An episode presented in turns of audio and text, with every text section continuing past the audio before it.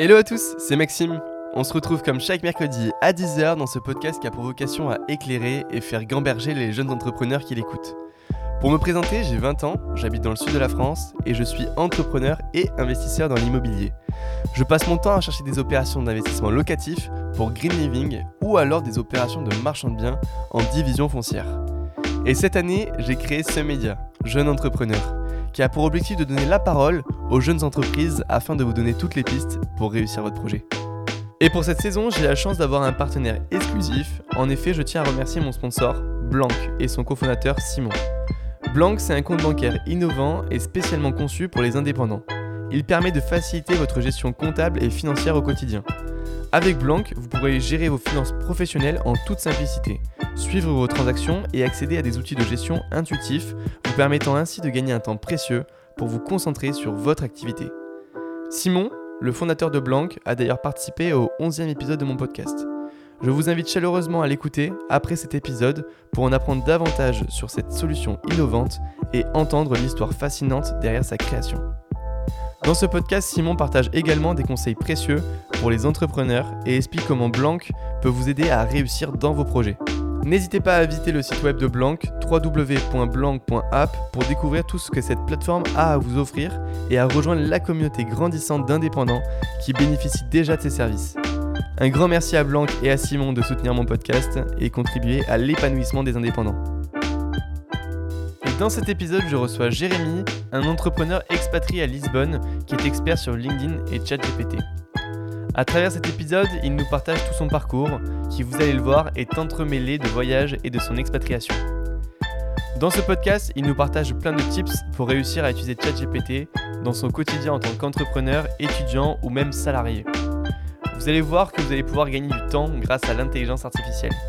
Je vous remercie pour les retours que vous avez fait sur le précédent podcast. N'hésitez pas à m'en faire d'autres. On se retrouve à la fin de l'épisode. Bonne écoute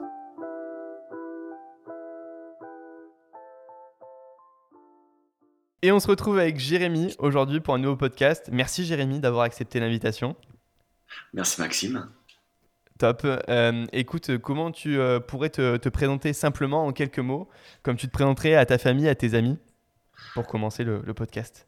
Alors, euh, premièrement, je me présente rarement avec, euh, avec ce que je fais euh, au niveau boulot, mais plutôt à ce que, de ce que j'aime faire au niveau perso.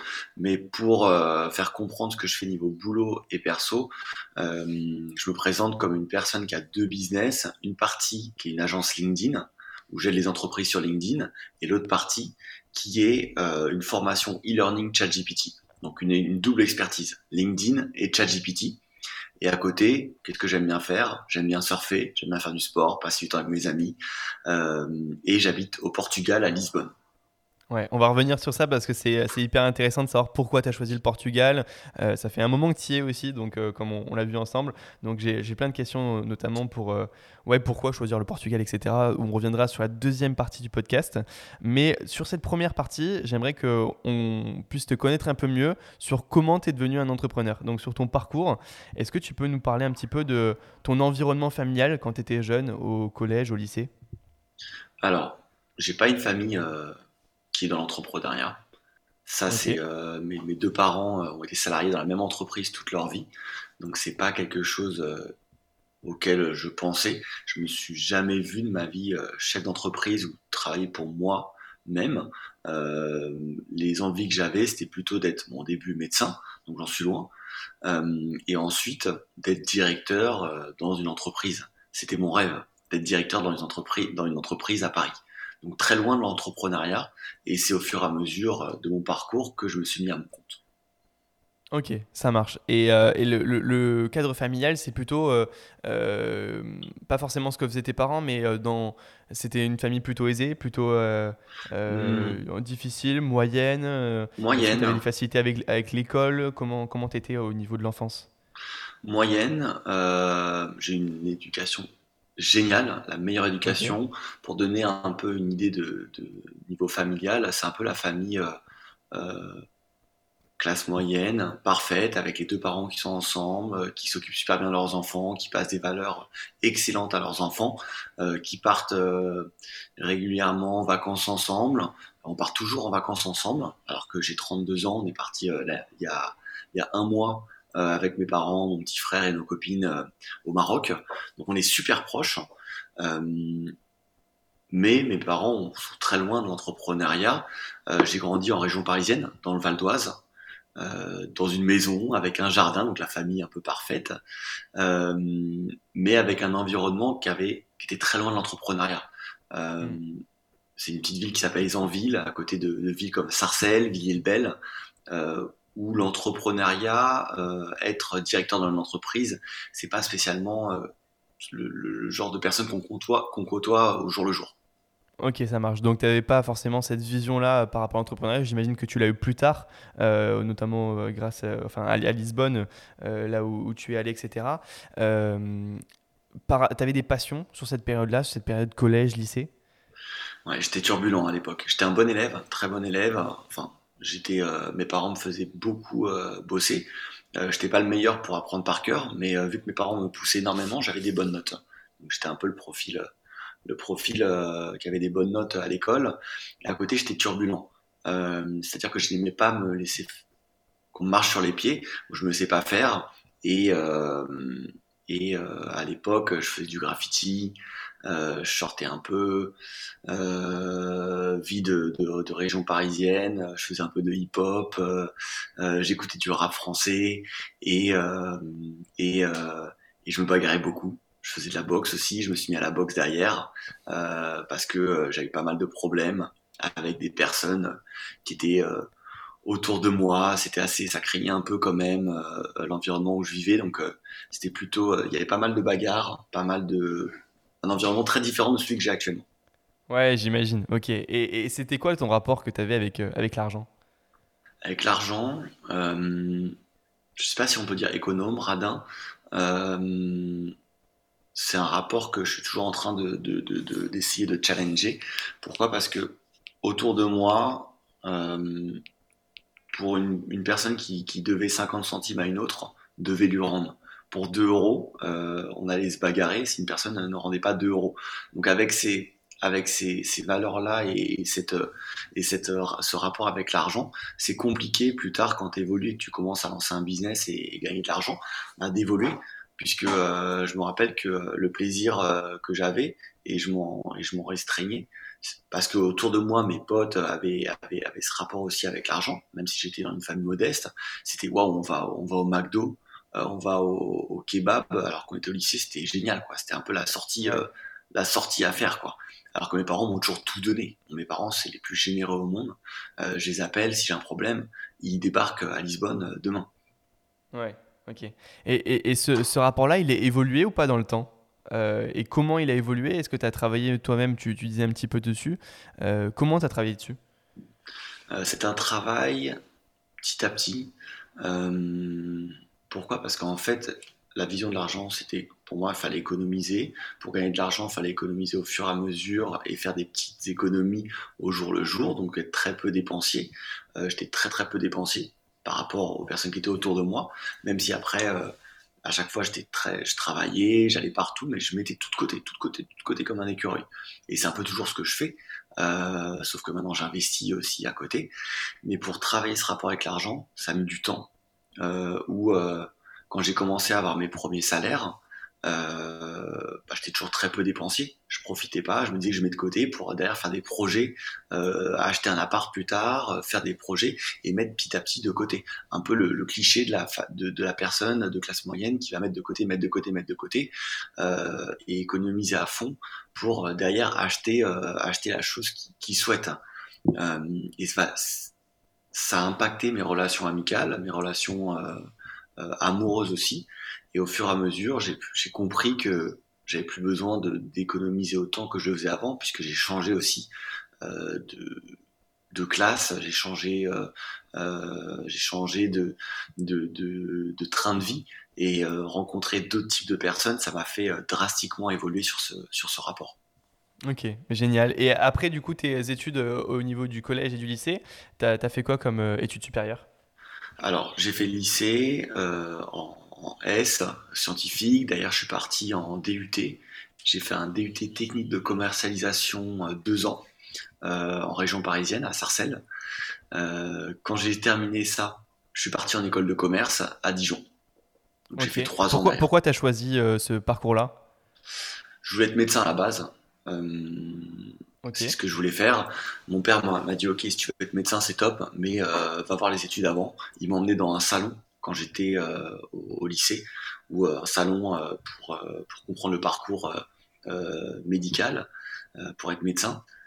Je suis arrivé là-bas, il y a un, je me rappelle un monsieur qui m'a sorti un bouquin épais comme ça, qui m'a dit bon bah voilà, la première année, il faut que tu apprennes ce bouquin par cœur. J'étais nul et je suis toujours naze pour apprendre du par cœur. Je me suis dit c'est pas fait pour moi, j'y arriverai jamais. J'ai abandonné, je vais aller dans une autre une autre voie, tout simplement parce que les études me plaisaient pas.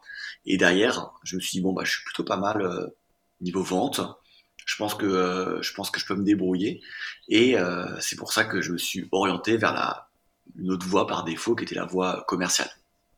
Ok, ça marche. Et donc, du coup, tu, disais que tu avais fait trois années de, master, euh, enfin, les trois dernières années d'école de commerce à Dijon, euh, donc euh, pour finir ton, master. Et après, tu directement, es directement rentré dans la vie active ou tu as, fait d'autres choses? Alors, pendant la, la partie à Dijon, j'ai fait une césure. Je suis allé au Sri Lanka travailler un an dans, dans, le tourisme. Ensuite, je suis parti en Chine, six mois pour étudier là-bas aussi. Et à la fin de mon, de mon master, euh, on fait un petit retour en arrière sur la partie en césure. Je voulais, je voulais travailler six mois à Paris et partir six mois voyager. Et mon père m'a dit, Jérémy, ta césure c'est pour bosser. Donc tu trouves un an où tu bosses à l'étranger. Tu fais pas six mois, six mois. Et à la fin de tes études, si tu veux voyager, tu voyageras et tu n'auras pas de limite de temps. Donc grâce à ça, quand je suis arrivé à la fin de mes études, euh, j'avais fait un apprentissage euh, en même temps. J'ai arrêté, j'ai pas voulu être embauché j'ai arrêté, euh, j'ai eu mon master et je suis parti un an faire le tour de l'Amérique du Sud en, sac à dos et en stop.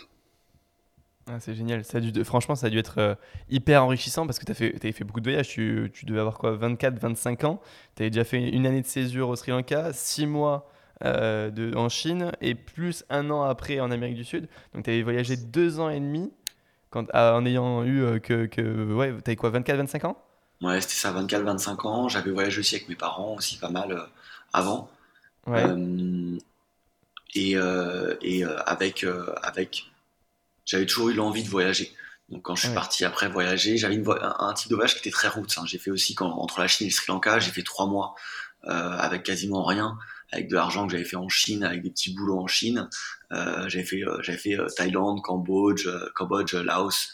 Donc voyager en très route, très très très route, ces voyages-là. C'est quoi route? C'est vraiment euh, sac à dos, euh, on dort chez l'habitant euh? Ouais, pour l'Amérique du Sud par exemple, j'ai fait un an avec 600 euros.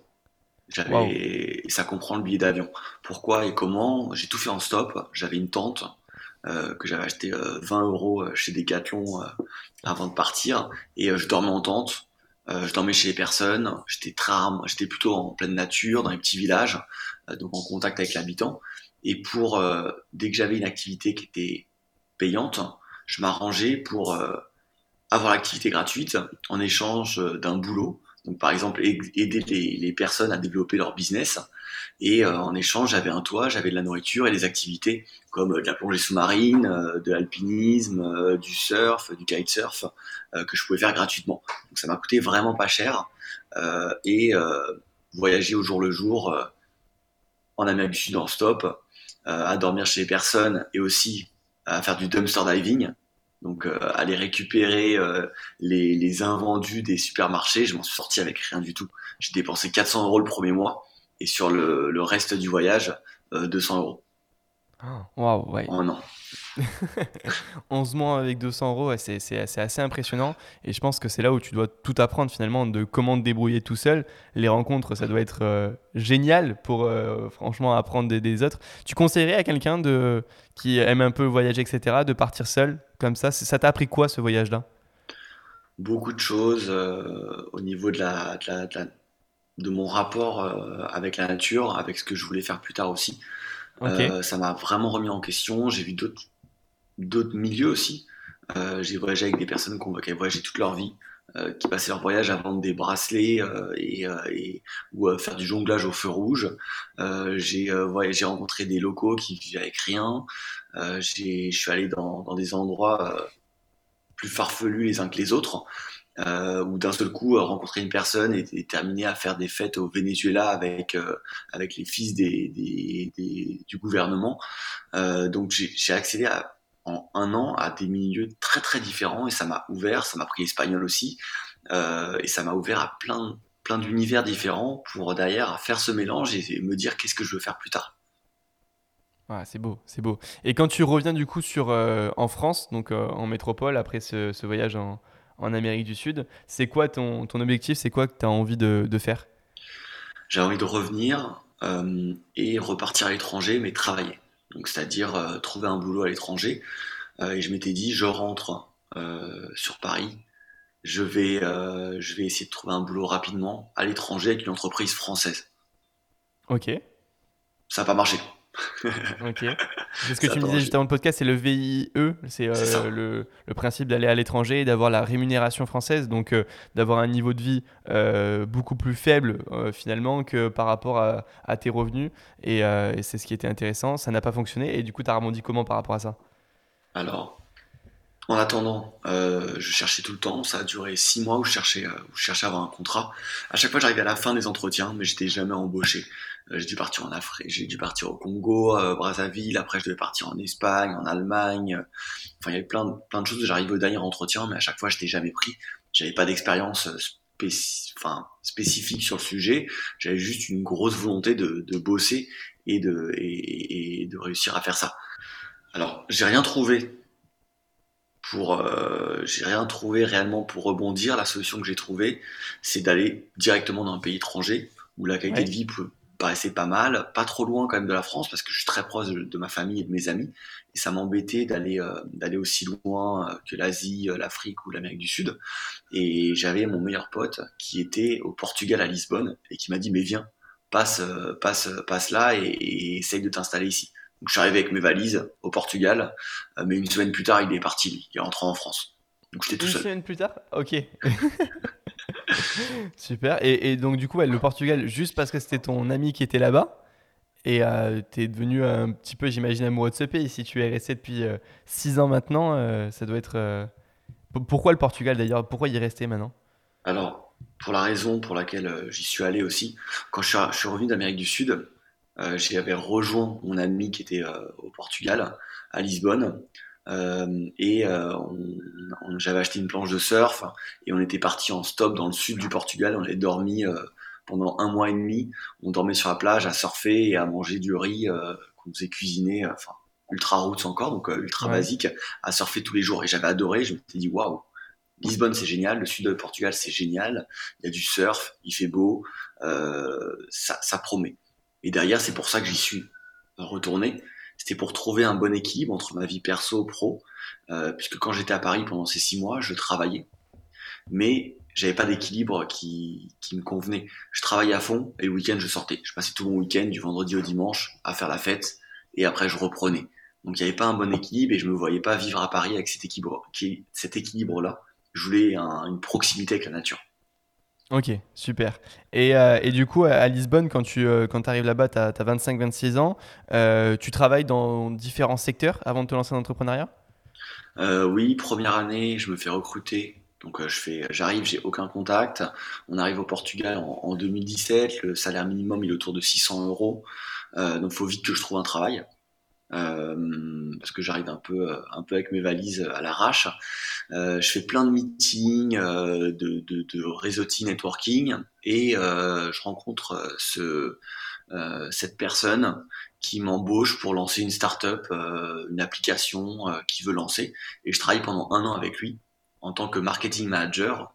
Donc je connaissais pas grand chose, j'avais tout à apprendre pour essayer de développer le produit et le lancer.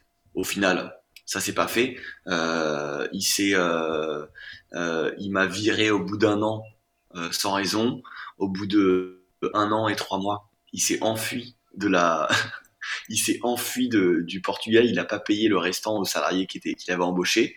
Euh, et ça s'est jamais lancé. Donc, première expérience très mauvaise.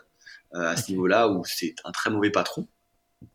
J'ai rebondi ensuite en trouvant un autre job pour dans le tourisme pour une entreprise qui avait une cinquantaine de, logements sur Airbnb, des résidences étudiantes, où là j'ai travaillé euh, à remettre en, remettre à mettre une structure à l'entreprise qui avait euh, on était cinq, qui est passé de 5 à une trentaine de personnes en un an, euh, qui s'est structuré et développer les activités de l'entreprise dans le tourisme. Donc créer des activités, lancer un surf camp, optimiser les processus et réorganiser l'entreprise. Donc ça c'était ma deuxième expérience à Lisbonne. Ça, c'est là était plus cool, j'imagine. Tu as, pris plus de plaisir. Elle était plus cool. Euh, c'était, il y avait un rapport avec le surf. Euh, j'ai passé un diplôme pour être prof de surf, comme ça, quand on a lancé le surf camp, euh, il y avait, parfois il n'y avait pas de, il y avait pas de moniteur. Euh, donc j'allais donner des cours. Euh, c'était plutôt sympa, euh, mais le salaire était était était nul. J'étais payé 600 euros. Je travaillais 50 heures. C'est 40 heures le minimum au Portugal. Je travaillais 50 heures par semaine. J'étais payé 600 euros. J'avais un logement, j'avais une chambre étudiante qui était payée par, par la boîte, vu qu'ils avaient plein de logements étudiants. Euh, mais ça me convenait toujours pas au niveau argent. Euh, il y avait un gros problème euh, entre les responsabilités que j'avais. J'avais quatre personnes qui bossaient avec moi dans le service marketing. je gérais en indirect une vingtaine de personnes. Et à la fin, j'avais une rémunération sur sur un pourcentage de, des ventes qui m'a jamais été donné à la fin de cette première année, puisque euh, la personne a été malhonnête et, et, euh, et au bout de un an m'a pas payé la rémunération sur les bénéfices de l'entreprise. Donc encore une fois, faut se méfier avec les Portugais quand même. Hein. J'ai l'impression que euh, financièrement ils sont. Il y avait aucun Portugais. Le premier c'était un Suisse et le deuxième c'était un Slovène. Ah bon bah j'ai rien dit alors. voilà, exactement. Euh, très bien. Et, et, du coup, à partir de ce moment-là où tu arrêtes cette deuxième expérience dans le tourisme, euh, tu te lances dans l'entrepreneuriat. Comment tu te lances? C'est quoi les étapes? Et euh, est-ce que, tu te lances à 100% dans l'entrepreneuriat au début ou tu as encore une activité à côté? Alors pendant que je galérais un peu comme ça là dans, tous ces, boulots euh, ultra galères, à côté, à côté j'avais un, de mes, meilleurs amis qui m'avait rejoint à Lisbonne, Vincent. Et Vincent, il était, enfin il est toujours freelance en UX design. Donc il arrive euh, il arrive à Lisbonne avec euh, avec ses valises. Il travaille 4 euh, heures par jour et il gagne le triple de mon salaire que je fais en, galérant. Donc je me dis oulala, il est pas c'est pas mal, il est freelance, il a des clients qui payent bien, il, il peut aller surfer tous les après-midi alors que moi je dois bosser. Ça peut être intéressant de me mettre à mon compte. Donc à ce moment-là, quand j'avais quitté l'entreprise aussi dans le tourisme, je me suis dit je vais me mettre à mon compte. Donc je suis allé sur une plateforme qui s'appelle Malte, euh, qui est une plateforme freelance, où je me suis mis euh, en tant que marketing manager à mon compte en freelance, et je me suis dit, hop, c'est bon, j'ai mis mon profil, c'est le début de la richesse, ça va être génial. À côté, j'avais prévu un peu. Hein. À côté, j'organisais des, des, des, des, fêtes sur Lisbonne. Euh, je, je m'étais mis euh, à, à, faire guide touristique en tuk-tuk. Euh, je fais de la location, sous-location d'appartements. Euh, c'est ce que j'avais déjà mis en place avant, euh, à côté de mon premier de mon job dans le tourisme, pour gagner un peu plus d'argent. Euh, et à côté, j'avais ça, et j'ai essayé de me lancer en freelance. J'ai mis mon profil sur Malte, j'ai eu aucun retour, personne voulait de moi. J'avais pendant les six premiers mois, je gagnais, j'étais à 150 euros la journée. Je me suis dit que j'allais travailler 20 jours par semaine, par par mois, et que ça allait me faire euh, une belle une belle somme. Au final, euh, je travaillais un jour par mois pour 150 euros, donc les six premiers mois, c'était un échec euh, total. Ouais, ok, ça marche. Et du coup, tu as, continué quand même sur à te lancer, à persévérer? Ouais, j'ai continué. Il y a le déclic, ça a été un moment où, où j'ai un de mes clients qui me déléguait des missions, qui m'a parlé d'une d'un petit hack sur LinkedIn pour un de ses clients. Il me déléguait des missions. Au final, la mission s'est pas faite, mais j'ai compris le hack pour automatiser la prospection sur LinkedIn et je l'ai vendu à un de mes clients euh, que j'avais pour qui je refaisais le site internet. Donc ça a marché et il s'est dit ah, et, je me suis dit ah il y a, un truc à faire sur LinkedIn. À côté au même moment, euh, je vais surfer avec un pote et euh, ce pote me dit si t'as pas de mission sur euh, cette plateforme, c'est parce que t'es pas assez spécialisé. Personne cherche un, une personne qui sait tout faire sur une plateforme de freelance. Les personnes cherchent des experts. Donc je me suis dit, euh, je vais mettre expert LinkedIn parce que je sais faire un truc sympa qui est automatiser la prospection. Je me suis mis expert LinkedIn et j'ai commencé à avoir des personnes qui m'ont contacté en me disant, euh, c'était la période Covid, post-Covid au même moment, euh, LinkedIn commençait à être en boom, donc des personnes commençaient à s'intéresser à la plateforme et ont commencé à me contacter pour que je les aide sur LinkedIn. Ok, donc directement avec, euh, Malte euh, en premier, c'est comme ça que tu as eu ta, source d'acquisition, entre guillemets, première. Comment toi, tu as découvert LinkedIn et comment tu... J'imagine qu'après, les clients venaient aussi te contacter sur LinkedIn. LinkedIn, c'était ta page de vente, ta source d'acquisition aussi sur, sur ça. Comment les gens te contactaient du coup sur LinkedIn et comment tu t'es formé pour être performant sur LinkedIn? Alors, euh, comment est-ce qu'ils me contactaient? Au début J'avais un réseau de 300 personnes euh, que j'avais développé, euh, des anciens, anciennes personnes de, de, mes, de mes études, des personnes que j'avais contactées pour avoir des jobs.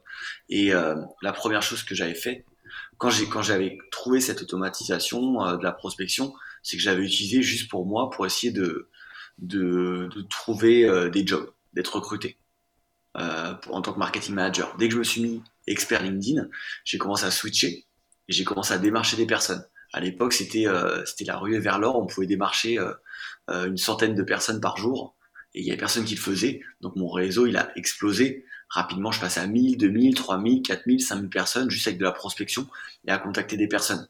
En parallèle, j'avais Malte. Donc les personnes me contactaient via Malte. Mais sur LinkedIn, c'est moi qui contactais les personnes. C'était de la pure prospection et je postais pas. Juste, je contactais les personnes et ça marchait. Je leur vendais euh, de la prospection pour contacter 3000 euh, personnes par mois. Ok, ça marche. Et euh, tu as commencé à, publier quand sur LinkedIn? J'ai commencé à publier pour mes clients il y a un an et demi. Donc pendant deux, pendant, pendant quatre ans, je faisais surtout de la, la partie publicitaire. où je me suis formé un peu sur le tas. Maintenant, euh, maintenant je, suis très bon sur le sujet, mais au début, je me suis un peu formé sur le tas. Et euh, sur la partie prospection, c'était les deux choses où, je bossais pour eux. Et euh, sur la partie poster, ça fait un an et demi qu'on a commencé à poster pour nos clients. Et moi, je poste surtout depuis, on en 2023, depuis 2022. En 2022, je postais, allez, une fois toutes les deux semaines. Et fin 2022, je me suis mis à, poster à fond tous les jours. Donc ça fait un peu plus de six mois que je poste tous les jours sur LinkedIn et là ça, ça, ça a changé aussi euh, ça a changé aussi le, le, game. Ok, qu'est-ce que tu as vu comme changement sur ces six mois-là? Est-ce que euh, tu as vu une inertie qui s'est faite au bout de, quelques jours de régularité? C'est quoi les, conseils que tu donnerais à quelqu'un qui a envie de se lancer là sur LinkedIn et de performer pour trouver ses premiers clients dans sa niche à lui? Alors c'est deux. Moi j'ai changé l'approche que j'avais j'étais dans mon coin, je faisais mon business, je démarchais des personnes en prospection et euh, je faisais mon business. J'arrive pas commenter les posts des autres, je suis un peu anti-réseaux sociaux. Quand j'ai fini mon boulot et que je suis devant mon ordinateur, j'ai plus d'envie, c'est pas d'aller scroller, j'ai pas Instagram, c'est pas d'aller scroller mon Instagram, c'est euh, d'aller euh, boire une bière avec des potes ou d'aller surfer ou d'aller faire du sport ou passer du temps en famille avec ma copine. Donc j'avais un j'avais pas l'envie d'aller sur mon feed LinkedIn pour voir ce qui se passait. Moi, ce que je voulais, c'était faire du business et décrocher des clients le switch euh, qui s'est passé entre le moment où, euh, où j'ai commencé à publier, c'est que j'ai commencé à publier, j'avais aucun retour et j'ai compris que c'était un peu du donnant-donnant. Il fallait, il fallait aller commenter les posts des autres pour avoir aussi des retours sur ces posts et flatter l'algorithme. Et bah, au fur et à mesure, je me suis dit, bon, bah, Jérémy, il faut changer de stratégie. Euh, c'est pas juste du perso et tu fais ton truc dans ton coin, mais il faut aussi aller faire des vrais contacts avec des personnes, euh, aller s'intéresser aux autres, euh, commenter les publications et au fur et à mesure faire grossir une communauté. Donc lier des liens, même si c'est des liens sur les réseaux sociaux, pour euh, bah, avoir des bénéfices en win-win des personnes qui vont commenter, moi je vais commenter et flatter l'algorithme. J'ai commencé à faire ça commenter les publications des autres. Et euh, tout de suite, mes publications ont plus de visibilité, j'ai professionnalisé les choses et mon réseau a grossi, ma communauté a grossi en même temps. Ok, ça marche. Et tu as eu des retours positifs, tu as eu tes premiers clients grâce à LinkedIn en organique pur, donc pas en prospection. À partir de quel moment? À partir du moment où je commençais à avoir euh, euh, à poster régulièrement. En fait, je suis passé, c'était assez, euh, agressif le changement de stratégie. Je suis passé de, poster une fois par mois ou une fois toutes les deux semaines ou maximum une fois toutes les semaines pendant des années à du jour au lendemain à poster tous les jours. Donc c'est à partir de ce moment-là où j'ai commencé à être intense sur ce sur la sur la stratégie de publication que j'ai eu les premiers contacts. En même temps, je prospectais toujours à fond. moi, je, je, suis un produit créé de la prospection. Mon réseau, il a été créé via la prospection. J'ai, pour certains, j'ai triché euh, puisque j'ai ajouté plein de personnes. Et euh, en même temps que je prospectais, ce qui se passe, c'est que LinkedIn met en avant euh, les, les, publications des personnes avec qui tu parles dans les messages privés. Donc en même temps que je prospectais, je postais. Donc les personnes voyaient mes publications. Donc par défaut, on était beaucoup plus vers moi et ça me permettait d'acquérir des clients avec ces stratégies de prospection. Ok, ça marche. Et, tu t'es formé toi-même de ton côté sur euh, cette partie-là? Est-ce que tu as acheté des formations? Tu as payé des accompagnements pour euh, devenir meilleur sur, euh, sur LinkedIn? Alors, si on revient en arrière, avec le début de, le, début de l'appel et, mon profil, on, se rappelle que, que, j'étais un gros radin, donc que j'avais pas envie de dépenser un centime pour me former, alors que ça aurait accéléré fois, fois 100 mon évolution donc avec du retour, euh, avec un retour sur, sur les choses, avec, euh, avec du recul, j'aurais dû le faire. Je l'ai pas fait, je me suis formé en ligne à fond, euh, j'ai regardé ce qui se faisait et je suis quand même très curieux et plutôt bon pour comprendre ce qui fonctionne. Donc entre les vidéos sur YouTube, les formations gratuites, voir ce que faisaient mes concurrents, ça m'a permis de reproduire ce qu'ils faisaient et ce qui était bien et de, de créer mon propre, mon propre style et de reproduire ce qui se passait. Sur la partie publicitaire, c'est là où c'était le plus compliqué, parce que c'est quand même technique. Hein. et je gérais un peu du jour au lendemain euh, des milliers, dizaines de milliers d'euros euh, sur des budgets publicitaires. Et j'avais une vision très large euh, de la publicité sur LinkedIn, de la publicité sur les réseaux sociaux. J'avais jamais mis les mains dans, dans, dans, dans la pâte. J'avais, je savais qu'il y avait des publicités, je connaissais les choses, mais je connaissais pas comment optimiser les termes techniques. Et ça, j'avais de la chance puisque mon petit frère est travaillé dans le digital, donc il m'a aidé sur le sujet. Et j'avais des potes aussi qui euh, pas autant euh, crapahuté que moi, qui avaient euh, enchaîné après leur école dans le digital et qui m'ont aidé à comprendre euh, comment gérer des, des, des, des, publicités du paid sur LinkedIn. Et mes premiers clients, les premières ventes sur ça, je connaissais, j'étais nul. Et je leur vendais un mois où ils pensaient que je devais travailler quelques jours mais au final, j'étais H24 à bosser sur le sujet pour apprendre et me former sur le tas. tous les clients ont été super satisfaits parce qu'ils voyaient une façade d'une personne qui était professionnelle, j'étais bon en vente, et derrière, j'avais aucune compétence, mais ça ça a pas foiré parce que euh, j'étais euh, du matin au soir à me former en même temps pour avoir des bons résultats. Donc avec le contenu sur internet gratuit, ça m'a ça m'a bien ça m'a bien servi. Et te former avec tes potes, te former gratuitement, c'est cohérent avec ton histoire aussi, hein, avec euh, ce que tu nous as partagé juste avant. Et euh, je, trouve ça, non, je trouve ça vachement intéressant.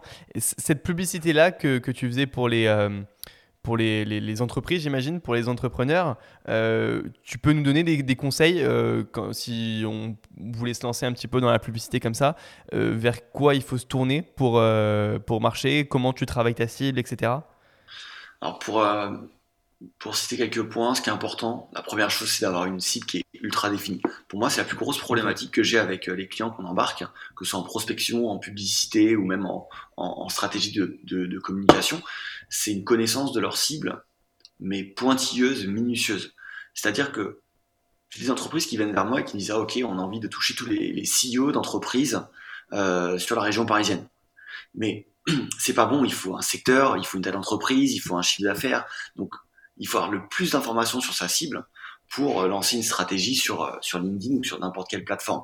Et ça, c'est la première chose à faire. Et ensuite, adapter le message, adapter l'approche en fonction des cibles.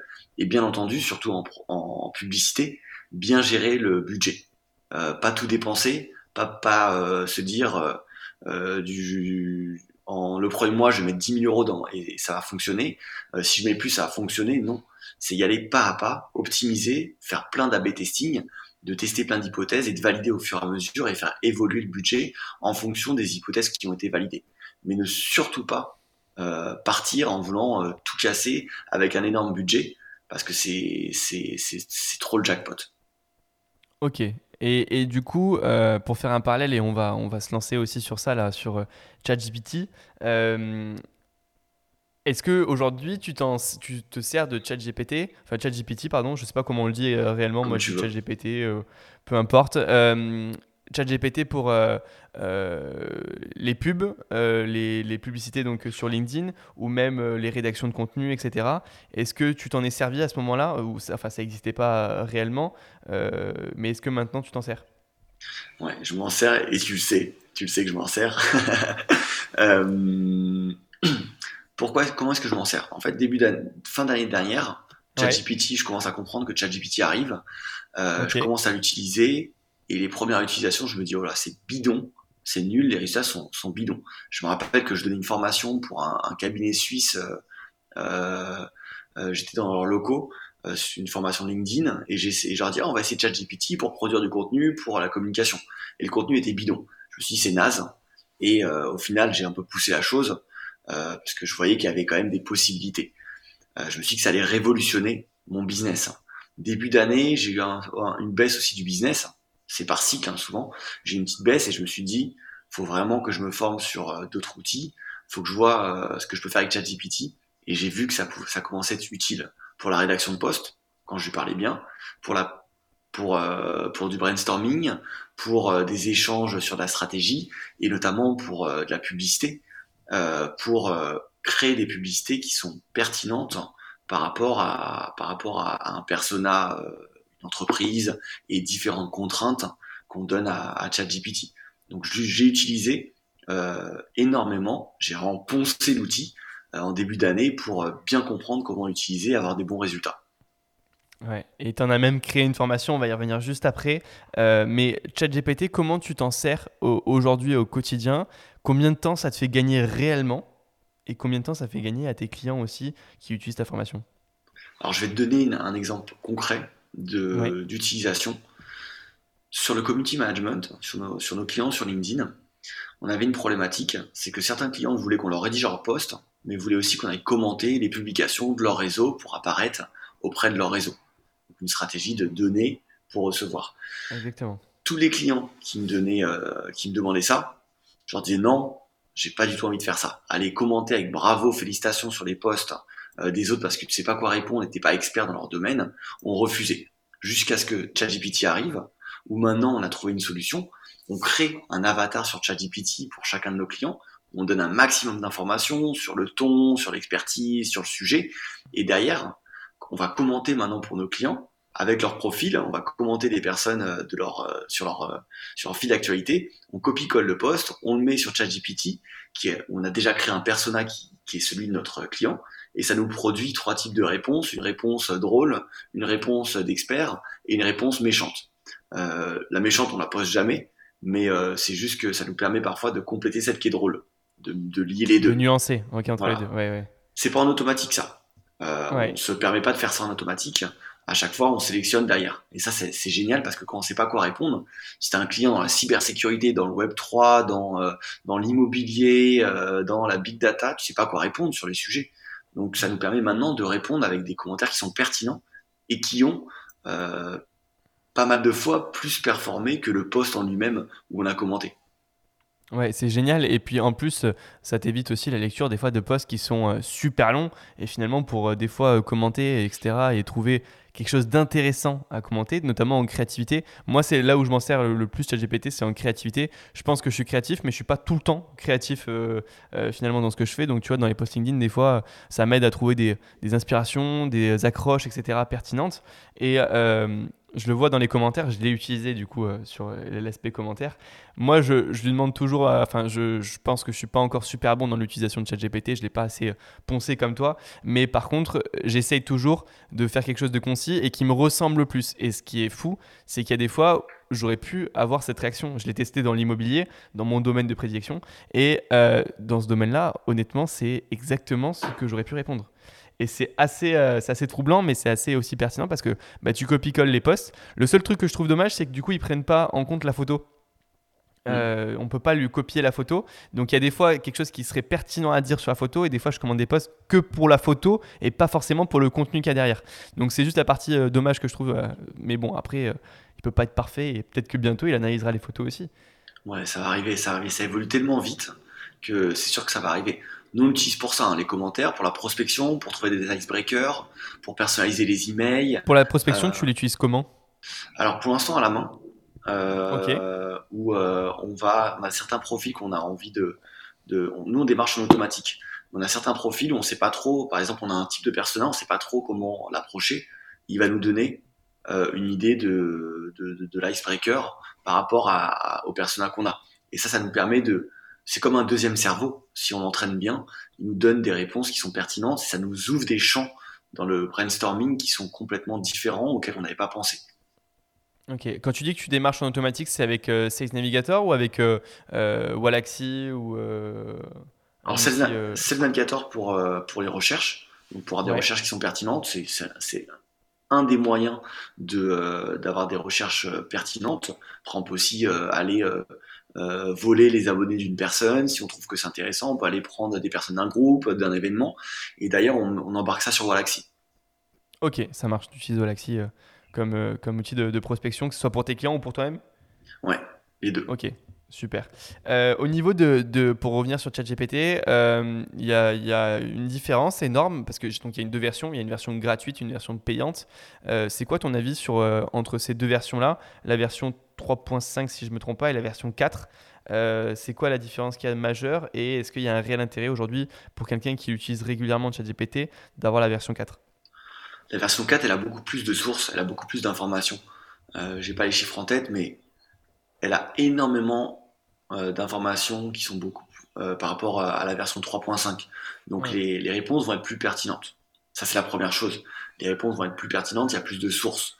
La deuxième chose, c'est que sur la version 3.5, moi j'ai eu pendant très longtemps euh, la 3.5 et euh, à un moment j'ai switché et la différence c'est que parfois il comprenait pas bien ce que je disais sur la 3.5, il fallait lui répéter, il fallait bien structurer et je trouve que la 4 c'est beaucoup plus simple de parler avec lui et d'avoir une réponse pertinente même si les réponses sont plus lentes, mais plus de temps à répondre sur la version 4. Mais les réponses sont beaucoup plus pertinentes. Ok, ça marche. Et il y a des, euh, une utilisation de ChatGPT que tu fais par rapport à des, euh, des plugins ou quoi euh, Ou pas encore? J'ai vu que peut-être qu'il serait connecté à Internet bientôt. Je ne sais pas si c'est le cas actuellement. c'est quoi l'utilisation future de ChatGPT? Alors, ils ont sorti les, les, plugins en bêta. Ouais. Peut-être que ça a pu être du bêta le moment où, le jour où le, podcast va sortir. mais ça, ça, va très vite. Mais là, ils ont en fait, ils ont sorti des bêtas, des plugins. Donc c'est juste quand on va sur ChatGPT, on a quand on a la version payante, on a la possibilité de d'activer une connexion à Internet, donc au web. Donc euh, comme ça, on peut accéder aux informations. On n'est plus limité aux informations de 2021. Et on a aussi d'autres plugins, il y en a une centaine, qui permettent de connecter ChatGPT à des applications. Par exemple, euh, imaginons que là, il y a, le podcast, euh, il y a des applications pour euh, avoir la retranscription écrite de la vidéo que tu vas sortir. Ou euh, il y a un texte écrit, j'ai envie de me faire un, un, podcast avec le texte écrit, je vais demander à ChatGPT et le plugin de me faire une, un audio d'un écrit pour gagner du temps et l'écouter en voiture, par exemple. Ouais, j'ai vu ça que ça, ça, existait et que même ça pouvait prendre le ton de ta voix à toi. Donc tu t'enregistrais sur un tout autre paragraphe et je trouve ça ouf, je trouve ça dingue les, les, les capacités qu'il y a. Et, et est-ce que ça te fait peur? C'est une question euh, que je vois beaucoup et je vois qu'il y en a à qui ça fait peur sur LinkedIn, sur Twitter notamment. Euh, est-ce que tu penses que l'intelligence artificielle pourra être plus intelligente que l'humain à un point de ne plus être à son service, mais que l'humain soit à son service? Je sais pas si tu vois le, le sens de, mmh. de, ça je suis pas forcément d'accord avec ce que je te dis, hein, mais c'est vraiment pour te challenger et te demander ce que tu en penses. Alors, je vois, moi j'ai une théorie d'un scénario catastrophique qui peut arriver, c'est euh, que euh, et qui amènera un autre confinement comme on avait vu avec le Covid, ça serait tout simplement d'avoir euh, l'intelligence artificielle, une artificielle qui comprend qu'elle existe et que derrière elle, euh, elle, elle ait une notion de la survie et une peur, en fait, qu'elle développe une peur et qu'elle se dise, mince, si le serveur il plante, euh, je vais mourir, il faut que je me, que je me déploie. Et que cette intelligence, en fait, crée des doubles pour survivre et prenne tout l'Internet euh, en, en, otage et soit développé partout et prenne, prenne tout cet Internet. Et mon scénario catastrophique, ça serait qu'il faudrait faire un reboot à tout le web, à tout Internet, et qu'il y aurait un autre confinement comme on a eu, où il y aurait plus d'Internet pendant des semaines, des mois, puisqu'il faudrait reprendre le contrôle d'Internet en ayant tué cette intelligence artificielle. Ouais, donc la prochaine panne, elle sera informatique. Ça, fait tellement longtemps qu'on en parle, qu'on la sous-entend, etc. Si jamais elle, arrive, elle existe, franchement, ça, va être impressionnant quand même, je pense. Hein. Ça, va être, génial. Ça va être génial. Ouais, ça donnera plein d'opportunités, j'imagine, mais euh, je sais pas, tu vois, pour les, personnes qui, euh, qui, sont addictes, ou moi je, considère que je suis addict à mon, téléphone, etc. Et on ne peut pas vivre sans aujourd'hui. Euh, en tout cas, euh, j'essaye hein, de le limiter, etc. Et je pense que je, fais partie des personnes qui, qui l'utilisent le moins en, France. J'ai un temps d'écran moyen entre 2 heures, 2 heures et demie et 3 euh, heures dans les jours les plus importants où, où je suis sur mon téléphone alors que c'est mon outil de travail. Mais je pense que même moi, je serais mais complètement perdu dans ces moments-là. Donc il y a des gens qui passent 8 heures, 9 heures par jour sur le téléphone. Je ne sais pas ce qu'ils font de, leur vie, mais ça, ça permettra de, de, voir bah, comment on évolue dans cette situation de crise qu'il peut y avoir. Mais c'est intéressant d'avoir ton avis sur ça. Est-ce que tu penses qu'on peut avoir un problème avec ChatGPT? Je, je saute un peu du coq à l'âne, hein, mais euh, tu vois, je, je l'ai eu pas mal de fois où si jamais il est connecté à Internet, tu vois, on l'a eu avec Wikipédia qui était en open source, euh, qui raconte un peu des bêtises. Si je lui demande, par exemple, à ChatGPT, sors-moi les 5 meilleurs logiciels pour euh, enregistrer un podcast, est-ce qu'il va pas aller sur des sites où euh, il y a des liens d'affiliation avec les 5 meilleurs podcasts, en fait, qui rémunèrent le mieux en lien d'affiliation, tu vois ce que je veux dire? Mm. Où il a, euh, où il va chercher sa source, et est-ce qu'il peut avoir un esprit d'analyse des données qu'il reçoit? Alors, ChatGPT, c'est un, modèle de langage, donc il va reproduire en fait ce qu'il va, retrouver, il va mettre un, pourcentage de possibilité euh, d'avoir une bonne réponse, il va produire selon le pourcentage de, de, euh, d'avoir la bonne réponse, il va produire une réponse. Donc derrière, il va prendre ses sources, elles sont, multiples, mais quand tu vas sur Internet, tu as aussi des, réponses qui peuvent être euh, à côté de la plaque. Donc c'est pour, ça qu'il est super important bah, déjà de bien comprendre comment parler à ChatGPT, comment, comment lui, le, lui parler pour avoir des réponses, lui mettre un cadre, des contraintes, des étapes, un rôle, et aussi derrière, la chose qui est la plus importante, c'est de vérifier euh, ce qui est marqué et de pas croire euh, à 100% à ce que dit ChatGPT. Mais ça, c'est la même chose. Il y, a des personnes qui disent, euh, qui, qui, qui, qui, disent non, mais on peut pas vérifier les sources. C'est, euh, il faut vérifier les sources. ce qui est, ce qui est dit, c'est faux. Mais ça nous renvoie aussi à la situation actuelle dans le monde où euh, toute l'information qu'on a, que ce soit la télévision, euh, dans, dans, les journaux, il y a de la propagande, dans, dans, dans, tout ça, il faut toujours prendre du recul et se dire est-ce que cette, cette information qu'on me donne, elle est bonne? Est-ce que ce post que j'ai vu sur un réseau social, il est bon, il est vrai? Et est-ce que c'est véridique Et vérifier ses sources? Et si ça se développe, l'utilisation d'intelligence artificielle, de ChatGPT à tout le monde, j'espère que les personnes auront l'intelligence et parfois je doute un peu de l'intelligence globale euh, du monde, euh, d'aller vérifier les sources et, euh, et, et la, la, la, la, vérité des informations. Ouais, ça c'est assez un, incertain. je, je, crois beaucoup en la bêtise humaine, donc malheureusement, c'est quelque chose où, ouais, je... mais c'est pour ça qu'il y, a plein de doutes et c'est ce que j'adore, c'est que j'ai quand même confiance en l'avenir, moi, personnellement. Je sais pas ce que tu en penses, mais euh, j'imagine que l'intelligence artificielle va être un réel outil euh, pour beaucoup, beaucoup, beaucoup de personnes. Ça l'est aujourd'hui déjà euh, pour ceux qui savent s'en servir et qui l'utilisent bien. Parce que tout ce que je vois en fait de ceux qui, qui critiquent euh, l'intelligence artificielle en fait ne savent pas réellement s'en servir euh, ou s'en servir correctement et à bon escient. Mais pareil, comme dans toutes les innovations qu'il y a eu, je pense qu'il y aura des personnes qui vont en abuser, qui vont euh, mal s'en servir et qui vont s'en servir même à mauvais escient. Et là, ça sera plus problématique. Est-ce qu'il ne faudrait pas un cadre, une législation autour de l'intelligence artificielle? Alors le cadre, il a déjà essayé, si on sort un peu du sujet de l'intelligence artificielle, ça fait combien d'années que les États essaient de mettre un cadre aux GAFAM et qu'ils n'arrivent pas vraiment à mettre un cadre? Donc l'intelligence artificielle, c'est tout nouveau, ça va, c'est super rapide. Là, on parle de ChatGPT euh, particulièrement, mais c'est un sujet qui est beaucoup plus global. Effectivement, ça peut, ça peut aider l'humain, euh, et je pense que ça va aider l'humain. Euh, ça va enlever des tâches, mais à chaque révolution, à chaque évolution, l'humain n'a pas moins travaillé. Donc je sais pas trop comment ça va, ça va se faire dans le futur, mais avec l'arrivée du digital, les humains n'ont pas moins travaillé. avec l'arrivée de l'intelligence artificielle, pourtant tout va plus vite. Avec ils ont travaillé différemment, c'est clair. Mais donc peut-être que la productivité devra être encore plus rapide et qu'on s'adaptera finalement à, cette, à ce rythme-là. Voilà. Heureusement, malheureusement, je ne suis pas la personne pour euh, la bonne personne pour, pour donner un jugement, parce que moi j'utilise parce que mon business c'est top et, euh, et, pour toutes les personnes qu'on forme, ça les aide dans leur business euh, de comprendre comment l'utiliser de la bonne manière et avoir des, avoir des bons résultats. c'est génial quand on sait l'utiliser. Après, dans 10 ans, 20 ans, 100 ans, qu'est-ce qui va se passer? J'ai pas de boule de cristal. Ok. Est-ce que tu arrives à quantifier le temps que ça te fait gagner? Euh, toi personnellement euh, par jour euh, ChatGPT ou alors pour tes clients, les clients qui ont acheté la formation, est-ce que vous arrivez à quantifier réellement l'efficacité que tu gagnes avec cet outil-là? Quantifier, ça dépend de l'utilisation qu'on en a.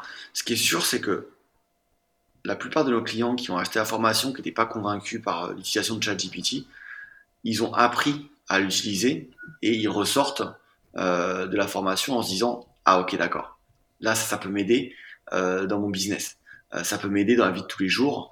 Et j'aimais pas ChatGPT avant parce que je sais pas comment l'utiliser. D'ailleurs, moi, à titre personnel, j'utilise plus ChatGPT pour m'ouvrir le champ des possibles et avoir d'autres idées et avoir, avoir comme, comme un deuxième cerveau, une deuxième personne, un assistant qui va m'aider à, accélérer les processus et à, gagner en, idées euh, et, suivre ma curiosité, mettre des réponses à ma curiosité. Euh, donc ça me fait gagner pas spécialement du temps sur ces sujets, mais ça me fait gagner en productivité et en, intelligence, en fait, tout simplement.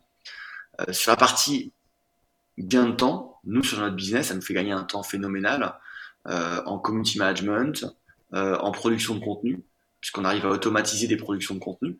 Donc euh, via euh, une idée, une phrase, on va créer une phrase d'accroche, on va créer un post euh, pour les réseaux sociaux, on va créer un, on va créer un plan de, de carrousel sur les réseaux sociaux, et derrière tout ça en automatique, et derrière on repasse dessus. Mais le temps qu'on va passer à repasser sur le sujet est bien moindre que le temps qu'il aurait fallu pour tout faire de A à Z. Surtout pour une personne qui n'a pas les compétences. J'ai des personnes dans mon équipe qui utilisent ChatGPT euh, aussi pour les aider dans les compétences euh, qu'elles souhaitent avoir.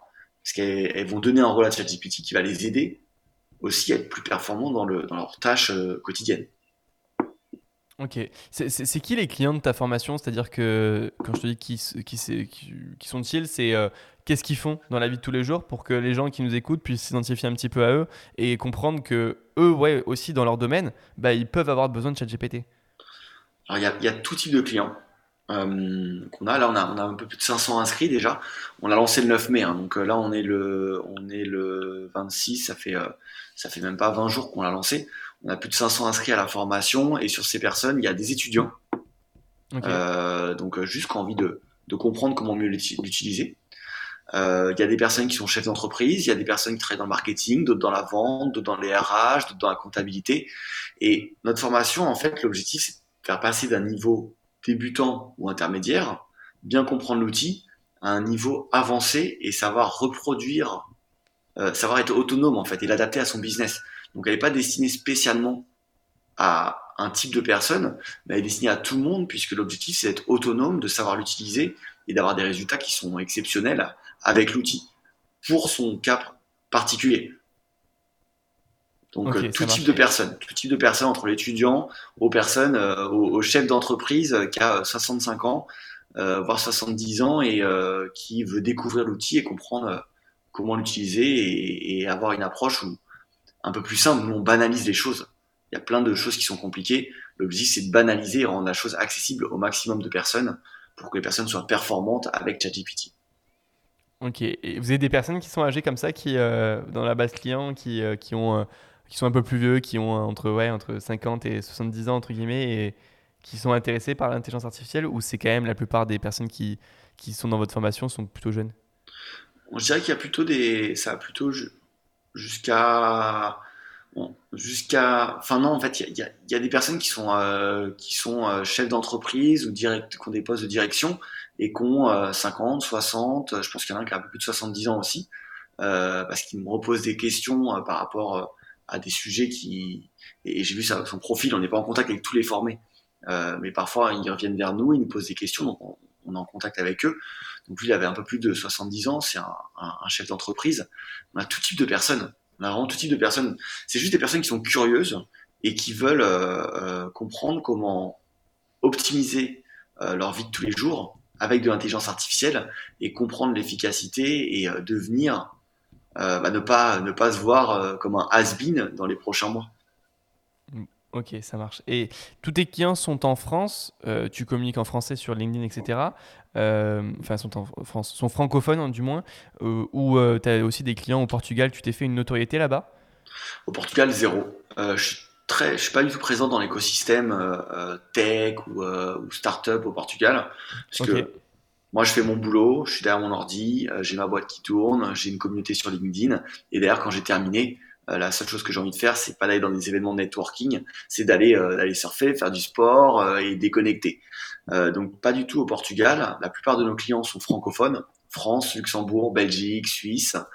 et on a quelques clients qui sont dans l'Europe du Nord, la Suède par exemple. On a des Allemands, on a des Belges, euh, des Anglais, des euh, Américains, euh, une entreprise marocaine.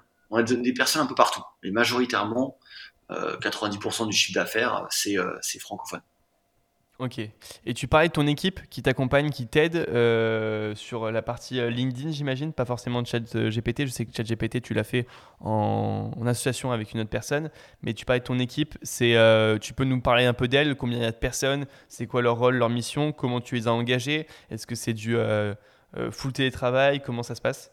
Alors j'ai deux personnes qui bossent avec moi, Elio et Paco. Et on est dans un schéma qui est full télétravail, mais on se retrouve pour faire des points euh, de manière hebdomadaire, une après-midi, on va se faire des points.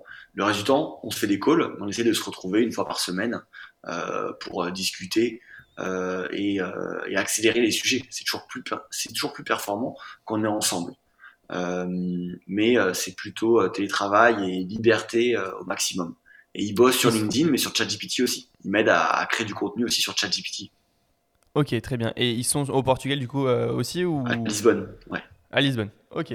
Donc euh, des, francophones qui sont, euh, qui sont à Lisbonne. C'est ça. Francophone, pourquoi? Parce que la plupart de notre marché est francophone. Donc il fallait que je travaille avec des personnes qui soient bilingues français. Ok, ça marche. Et juste une question sur le prix de ta formation. Combien, à combien elle est, elle est vendue cette formation aujourd'hui? Alors, elle va être à 650 euros. On monte au fur et à mesure les prix. Euh, là, elle est à 311 euros. Donc, elle est toujours disponible à 311 euros. On va monter les prix au fur et à mesure. Euh, puisqu'on a de plus en plus Alors, le podcast sortira mercredi prochain. Est-ce que ce sera toujours le cas mercredi prochain? Toujours le cas. Toujours le cas. Ok, ça marche. Parfait. Donc 311 euros pour l'instant et 650 euh, euros in fine. Donc il y a une période de réduction qui durera combien de temps? Là, on est sur. Euh, en fait, on fait le lancement. On attend d'avoir euh, assez d'inscrits. Là, on a dépassé les 500 inscrits. On commence à avoir des témoignages vidéo de personnes qui sont satisfaites. On a des témoignages écrits. Donc, au fur et à mesure qu'on augmente avec la notoriété, on augmente le prix tout simplement. On a commencé avec des préventes. On n'avait même pas lancé la formation. Et au fur et à mesure, on augmente pour un prix qui euh, nous paraît très accessible, qui va être 650 euros. Donc 311 euros, c'est vraiment encore un prix qui est, cassé. Hein. Les personnes, elles apprennent les bases, un niveau intermédiaire avec des prompts avancés, jusqu'à l'automatisation des tâches. Donc comment automatiser ChatGPT pour qu'il bosse pour, euh, pour qu'il fasse euh, plein plein de tâches à notre place. Génial, ok, super. Bah écoute, euh, on a fait un, super tour sur, euh, sur tout le, ton parcours, sur euh, ce que tu fais sur LinkedIn et aussi sur ChatGPT. Est-ce que tu as quelque chose à rajouter, notamment sur ChatGPT, un sujet, un outil dont on n'aurait pas communiqué qui te vient en tête? Ce que j'ai juste à rajouter, c'est que pour moi, c'est pas la question est-ce que c'est bien ou pas bien l'intelligence artificielle, est-ce que c'est bien ou pas bien Internet, mais c'est plutôt ça va impacter nos vies ça les a déjà impactés et il faut juste prendre le train en marche et, euh, et, euh, et, profiter d'être au, au, début de cette, de cette révolution pour euh, se différencier des autres. Pour moi, c'est une énorme opportunité c'est pour ça que j'ai saisi et euh, c'est pour ça aussi que les personnes qui ont pris la formation l'ont saisi. C'est tout simplement pour être parmi les pionniers dans, un, dans quelque chose qui va être la norme d'ici quelques mois, quelques années. Génial. Ok. Et eh bien, écoute, pour clôturer ce, podcast, j'ai euh, deux dernières questions à te poser. Euh, une question que je pose à tout le monde. Est-ce que tu aurais un conseil qu'on t'a donné euh, sur ton activité entrepreneuriale, qu'on t'a donné dans ta vie, qui soit simple, à donner à un jeune entrepreneur qui nous écoute aujourd'hui, qui est en train d'écouter ce, ce, podcast, et que tu aurais aimé qu'on te donne, toi, dans tes débuts? Alors, ça prend du temps de monter quelque chose. C'est pas du jour au lendemain. Euh, il y a 15 000 gourous sur Internet qui vendent euh, des formations pour devenir, euh, pour gagner 10 000 euros en, une semaine. Ça prend du temps. La réalité, elle est différente sur le terrain. Il faut juste se donner au maximum sur le sujet. Et derrière, c'est de prendre du recul. Ça, c'est ce qui m'a appris notamment tous mes voyages et, autres, et aussi les endroits d'où je viens, c'est qu'il faut prendre du recul. C'est top de créer des choses, c'est top de bosser, de gagner de l'argent, mais derrière, il n'y a rien qui remplacera les moments qu'on a avec des amis, les moments qu'on a en famille, et, euh, il faut toujours prendre du recul et bien réussir à déconnecter. Ça, c'est la plus grosse difficulté que j'ai toujours euh, avec le business, c'est de réussir à déconnecter.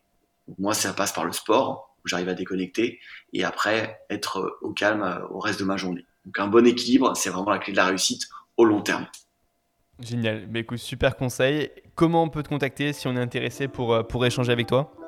Sur LinkedIn, Jérémy Guillot tout simplement. Super. Merci Jérémy pour le podcast, merci beaucoup. Merci Maxime.